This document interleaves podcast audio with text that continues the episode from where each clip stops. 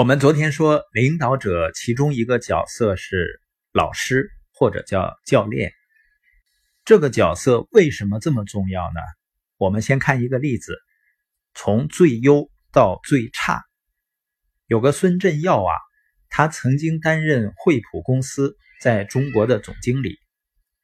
他最早呢是在台湾的惠普担任销售员，销售业绩非常好。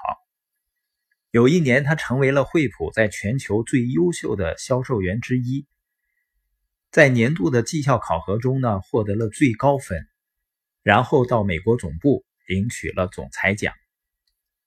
孙振耀领完奖呢，回到台湾，马上就被提拨为经理。一年以后，又到了年度绩效考核，没想到呢，孙振耀得到的评价是最差一级，相当于不及格。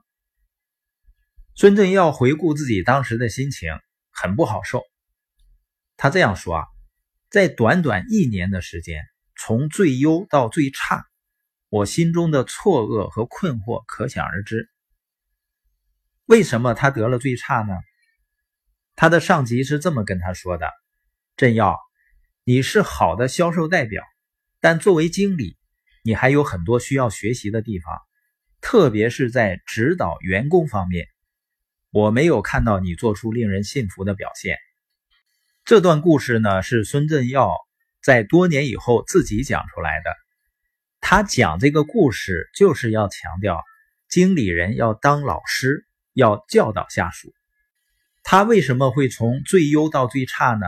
他自己的结论就是，因为他忽视了自己应该当老师，忽视了自己有教导下属的责任。这么说来呢？他的上司啊，实际上也是有责任的。他应该在孙正耀上任之初呢，跟他说清楚，他的责任呢发生了转变，他的主要责任不再是自己销售，而是教导下属做好销售，并且呢，在整整一年的时间呢，他也没有跟进好孙正耀在教导上的表现，没有及时反馈，只是到了年底才算总账。所以呢，孙正耀才会觉得错愕和困惑。也就是说呢，他的上级也没有当好老师。那我们的很多朋友在建立自己生意、建立自己团队的过程中呢，我们也容易犯类似的错误。我们会理所当然的认为，你的新伙伴呢，他都明白了，他应该知道怎么去做。或者你觉得呢，他不明白，他应该会问你。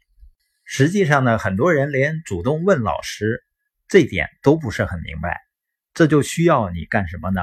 你要主动的去教授。领导者当老师的教授呢，可以分三个层次。第一个呢，就是说教，就是我说给你听，说什么呢？一个是说方法，说你应该怎么做；另外一个呢是说反馈，说你做的怎么样。这是言传。那第二个层次呢？当老师是身教，一个是我说给你听，另外一个呢，我做给你看，也就是你给示范应该怎么做，然后呢，再让他做给你看。那老师的第三个层次呢，叫传教，这个层次问的就是你为什么做，关注的是意义的层面。在传教这个层次呢，领导者扮演的更像是传教士的角色。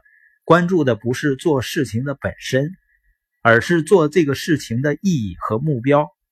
那我们说了，老师的三个层次：说教、身教和传教。这三个层次呢，尽管有高低之分，但不是说更高的层次就可以取代更低的层次。